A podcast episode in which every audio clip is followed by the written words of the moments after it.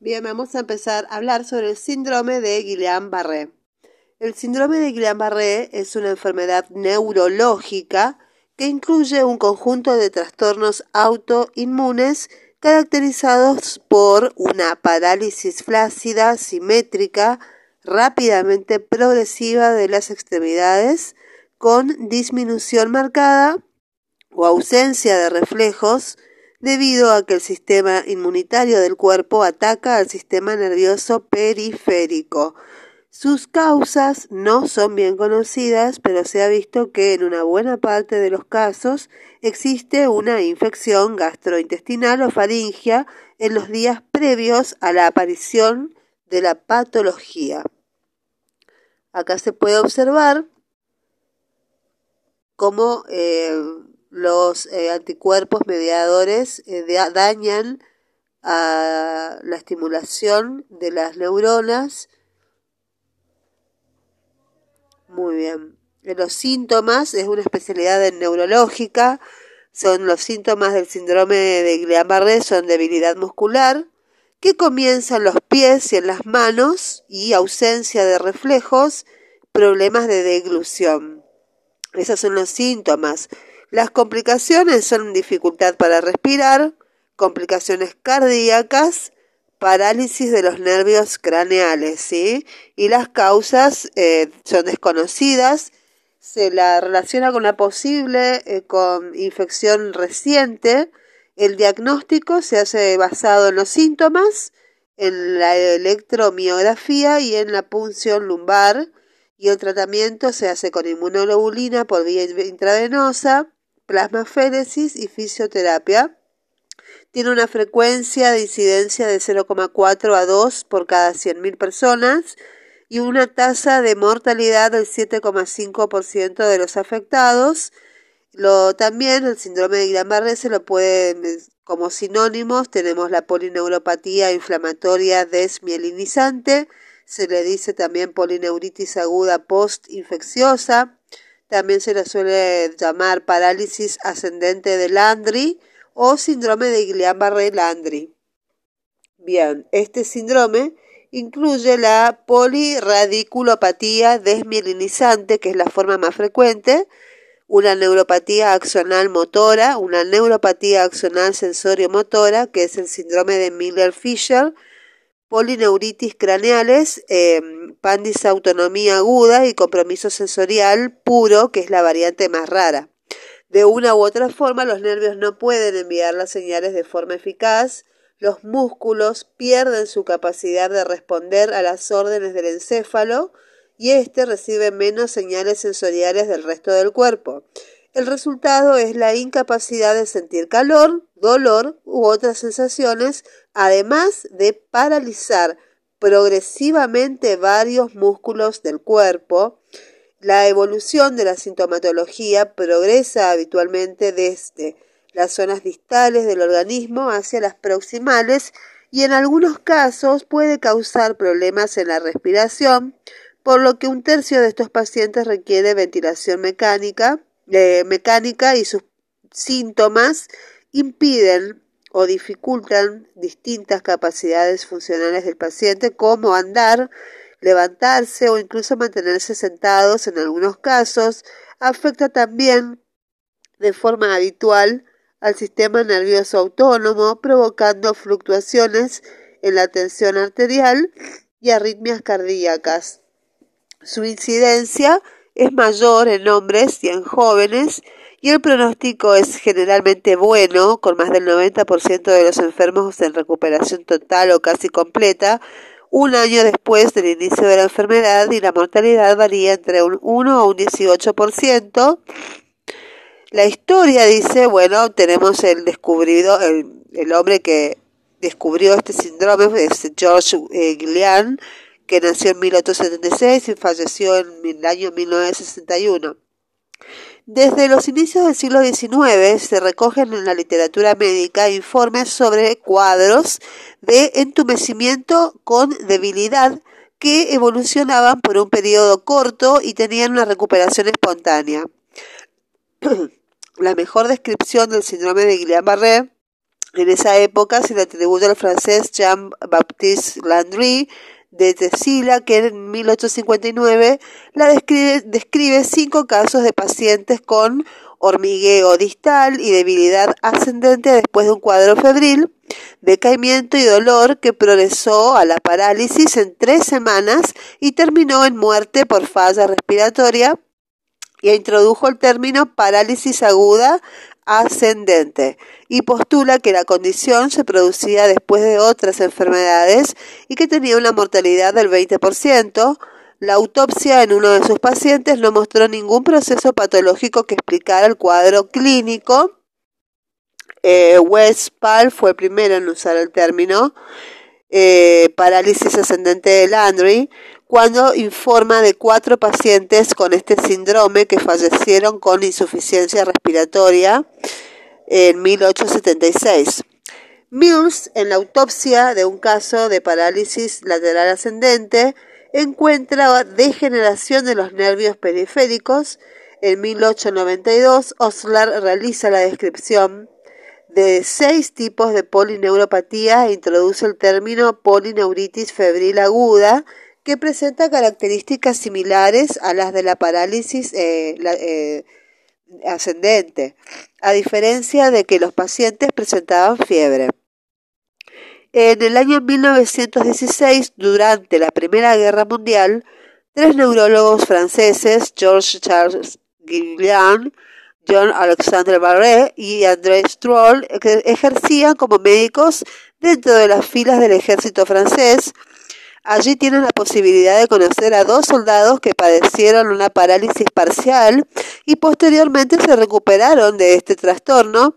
Publican su clásico informe sobre este trastorno donde señalan la afectación de los reflejos, pero mencionan un rasgo especial o distintivo que es un aumento en la concentración de proteínas en el líquido cefalorraquídeo sin elevación en el número de células, que sería una disociación albuminocitológica, lo que constituyó un descubrimiento crucial para la época.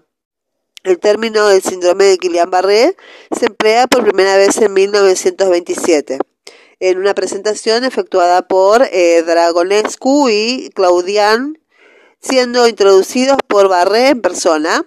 Por razones desconocidas, el nombre de Stroll se omitió en dicha presentación y no se reconoció que el síndrome fuera descrito previamente por Landry. En 1936, eh, a los Juanin y los colaboradores describen a dos pacientes con diplejía facial que murieron de insuficiencia respiratoria, en los cuales los nervios periféricos presentaban infiltración segmentaria por mononucleares, que son linfocitos y monocitos, lo que sugería la naturaleza inflamatoria del proceso. En 1949, Heimaker y mm, Kernohan informan de 50 pacientes fatales en los cuales durante los primeros días del proceso solamente se encontraba edema en los nervios y raíces periféricos, seguido eventualmente de desmielinización en cierto grado de degeneración de los axones e infiltración linfocitaria tardía. Wasman y Adams producen experimentalmente en 1955 polineuritis alérgica en conejos mediante la administración de una mezcla de nervios periféricos y adyuvantes y señalan la similitud de los hallazgos clínicos y patológicos con el síndrome de Guillain-Barré y estos hallazgos fueron corroborados posteriormente por Asbury y colaboradores en 19 pacientes que fallecieron por síndrome de Guillain-Barré. Eh, quienes demuestran con microscopía electrónica eh, la desmielinización eh, y la subsiguiente reparación. Muchos de los casos descritos por diferentes autores no cumplen con el criterio diagnóstico establecido por Giuliani y su grupo.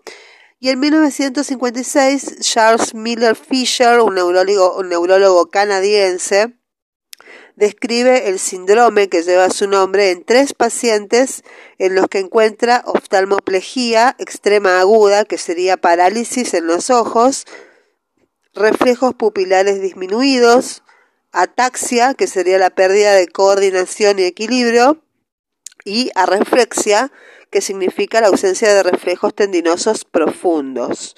Dos de los pacientes no padecieron ninguna debilidad y el restante que eran eh, tres pacientes, el uno mostró una parálisis facial y posible debilidad.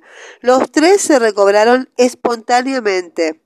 Debido a que algunos pacientes con síndrome de Guillain-Barré podían padecer oftalmoplejía y a que había otras similitudes, el doctor Fisher concluyó que los tres pacientes habían sufrido un desorden compatible con Guillain-Barré.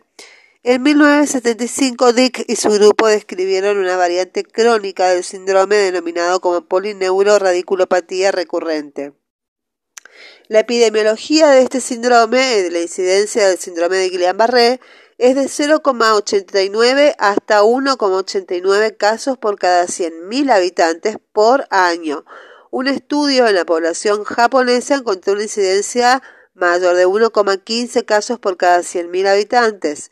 La incidencia se va incrementando con la edad, variando desde 0,62 casos por cada 100.000 habitantes al año en el rango de edad de 0 a 9 años hasta 2,66 casos por cada 100.000 habitantes al año en el rango de edad de entre 80 a 89 años.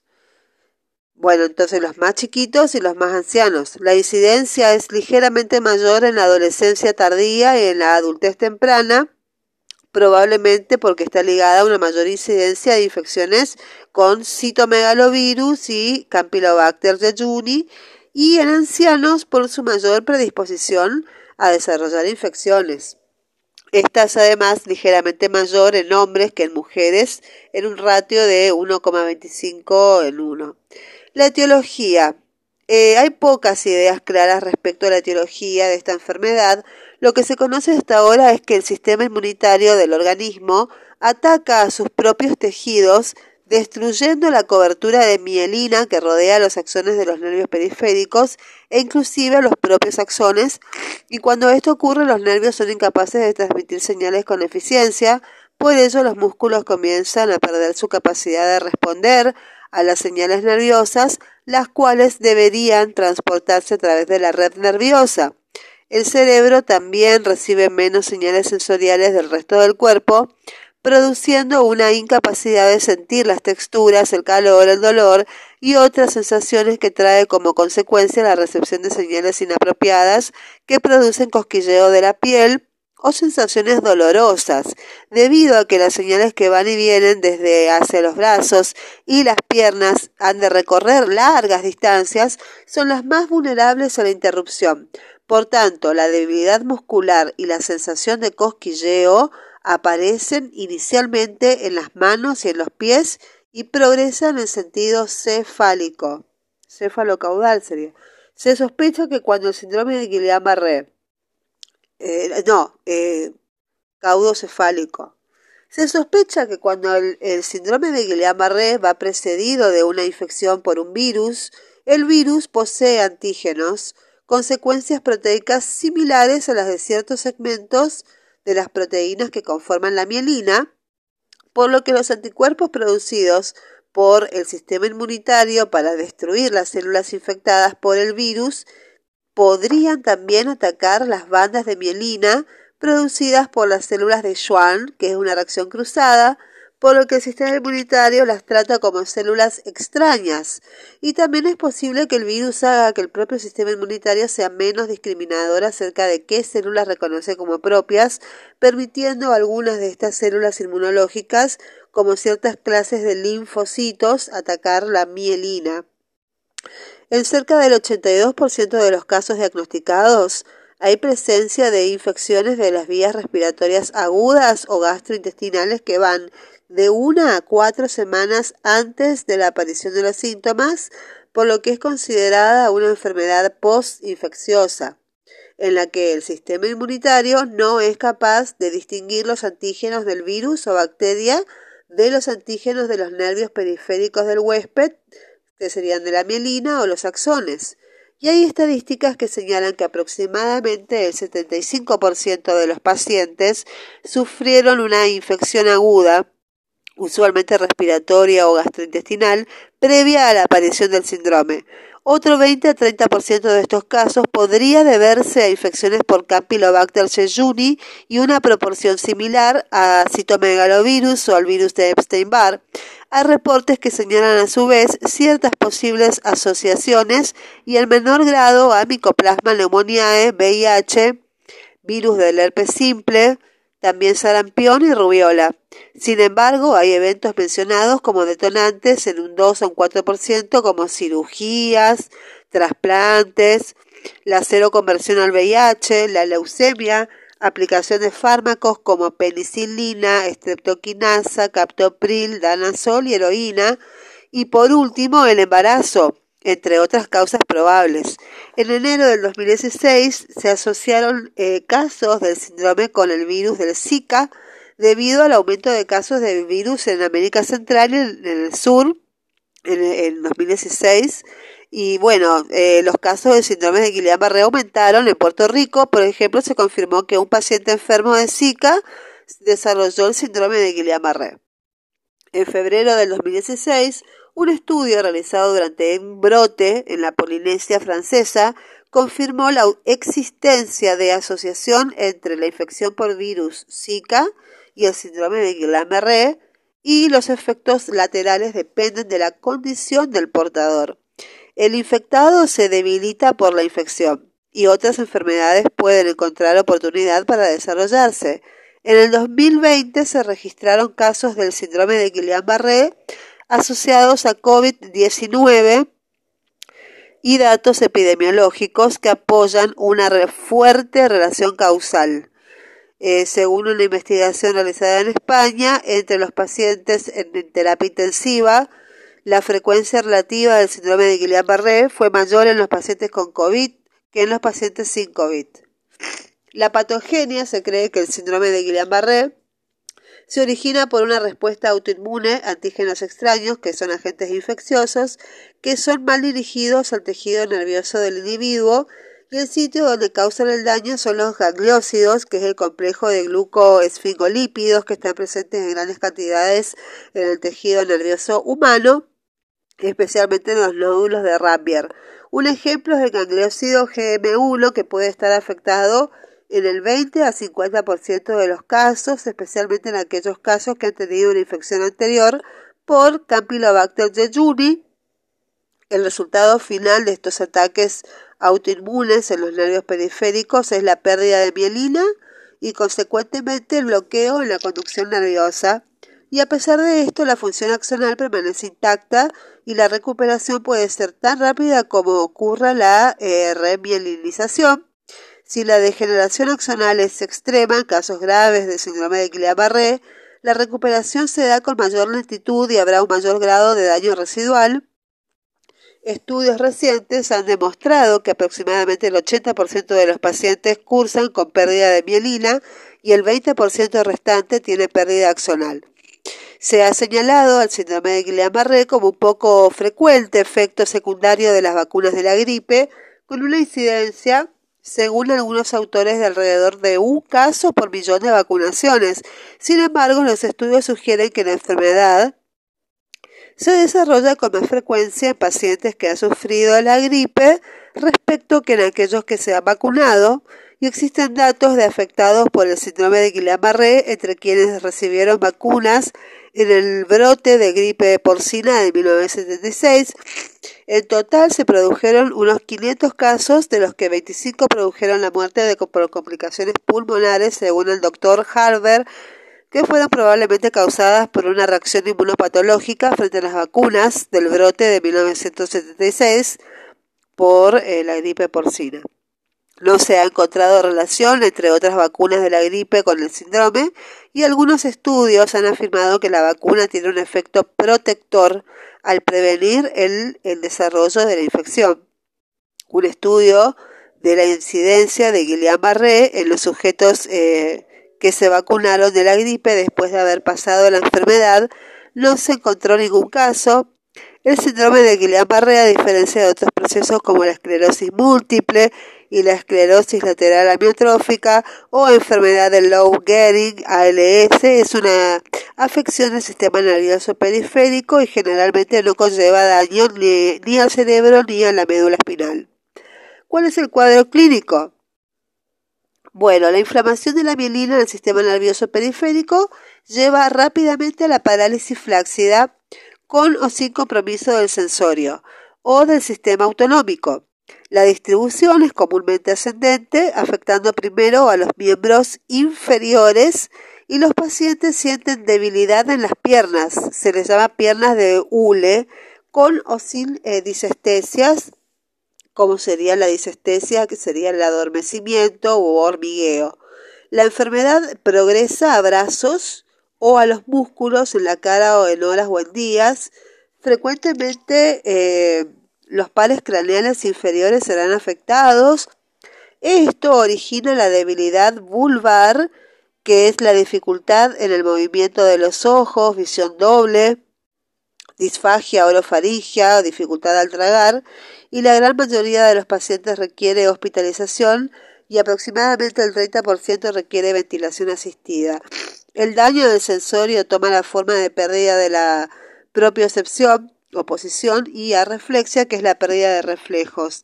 La disfunción vesical ocurre en casos graves, pero es transitoria. Inicialmente hay fiebre y otros síntomas eh, constitucionales, pero si están presentes después del periodo inicial, debe pensarse en otra entidad. La pérdida de la función autonómica es común en los casos graves, manifestando grandes fluctuaciones en la presión arterial y también aparece hipotensión ortostática y arritmias cardíacas. Y el dolor también es frecuente, especialmente en los músculos debilitados, donde los pacientes normalmente lo comparan con el dolor experimentado a causa del ejercicio intenso son autolimitantes y deben ser tratados con analgésicos comunes.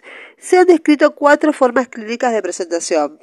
El síndrome de Guillain-Barré clásico o por la polirradículo neuropatía inflamatoria aguda desmielinizante, que es una se, se presenta en forma de debilidad muscular ascendente simétrica, arreflexia osteotendinosa que puede asociarse a síntomas sensitivos, principalmente dolor, aunque no prominentes en el examen físico, y puede asociarse a disfunción autonómica. Eh, la segunda forma clínica sería una neuropatía axonal motora aguda. Con esta se presenta tiene una presentación similar, pero en el estudio electrofisiológico muestra un compromiso axonal. Eh, la tercera presentación es la neuropatía axonal sensitivo motora aguda, donde el componente axonal involucra también fibras aferentes y el compromiso sensitivo es más prominente que en la forma clásica. Y por último, la otra forma clínica es el síndrome de Miller-Fisher, que se considera la variante más común del síndrome de Guillain-Barré que se caracteriza por la presentación aguda de una polineuropatía con arreflexia, con ataxia y oftalmoplejía. La ataxia es producto de la disfunción del nervio sensitivo periférico y no por lesión en el cerebelo. También puede ocurrir debilidad facial y pérdida sensorial. El síndrome de Miller-Fisher es eh, precedido frecuentemente por un episodio de sintomatología inflamatoria aguda de algún sitio del organismo. En la mayoría de los casos los síntomas neurológicos se recuperan después de al menos seis meses. El proceso es mediado por autoanticuerpos dirigidos contra un componente de la mielina que se encuentra en los nervios periféricos. La plasmaféresis ha demostrado ser un buen instrumento terapéutico para acortar el tiempo de duración del síndrome de, Miller-Fisher, aunque también se puede utilizar inmunoglobulina intravenosa. Según cifras de Orphanet, el síndrome de eh, Miller-Fisher tiene una incidencia de 0,02 a 0,09 por 100.000 habitantes por año, por lo que se considera una enfermedad rara. El tipo, bueno, tenemos, eh, la, tenemos el primer tipo, que es la neuropatía inflamatoria aguda desmielinizante. El patógeno es variable. Eh, los síntomas eh, son síntomas sensoriales y debilidad muscular y a menudo con debilidad de los nervios craneales y compromiso autonómico. La patogenia se debe a una desmielinización los anticuerpos antigangliósidos no están aclarados cuáles son y el pronóstico es favorable. ¿sí? La, neuropatía inflamatoria aguda, desmielinizante. La segunda, el segundo tipo de presentación es la neuropatía axonal motora aguda. Eh, está asociado con el patógeno eh, Yeyuni, eh, se manifiesta por debilidad muscular, aislada, sin síntomas sensoriales en menos del 10%, afectación poco común de los nervios craneales, eh, la patogenia es por una axonopatía, están los anticuerpos antiganglósidos que hacen su efecto, son la gamma globulina 1A y B, la G de la gamma globulina D1A y, la, y el pronóstico es desfavorable, ¿sí? La tercera forma de presentación es la neuropatía axonal sensitivo motora aguda, que está asociada con el, citomegalovirus. Eh, se presenta con debilidad muscular severa, similar a, a la neuropatía axonal motora aguda, pero aquí también hay pérdida sensorial. Em, la patogenia es una axonopatía y están comprometidos eh, los, anticuerpos gamma globulina 1 y gamma globulina D1A. El pronóstico es desfavorable. ¿sí? Y por último tenemos la otra forma de presentación que es el síndrome de Miller-Fisher que se relaciona con el Jejuni también y con el Haemophilus influenza se presenta con ataxia, con debilidad de la musculatura ocular, con arreflexia y generalmente sin debilidad en los miembros. Eh, aquí se lo que es la patogenia es la desmielinización. Bueno, están implicadas la gamma globulina Q1B y el pronóstico es favorable, eh, ¿sí? en el más clásico. El diagnóstico, ¿cómo se diagnostica?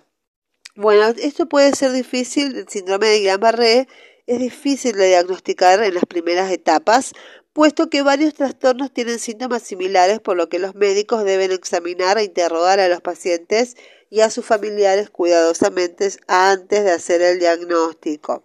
Se debe observar si los síntomas son simétricos, la velocidad con la que aparecen los síntomas en otros trastornos, la debilidad muscular puede progresar a lo largo de meses en vez de días o semanas y los reflejos, especialmente el reflejo rotuliano, usualmente desaparecen y debido a que las señales que viajan a través del nervio son más lentas, la prueba de velocidad de la conducción nerviosa puede ayudar al médico en el diagnóstico.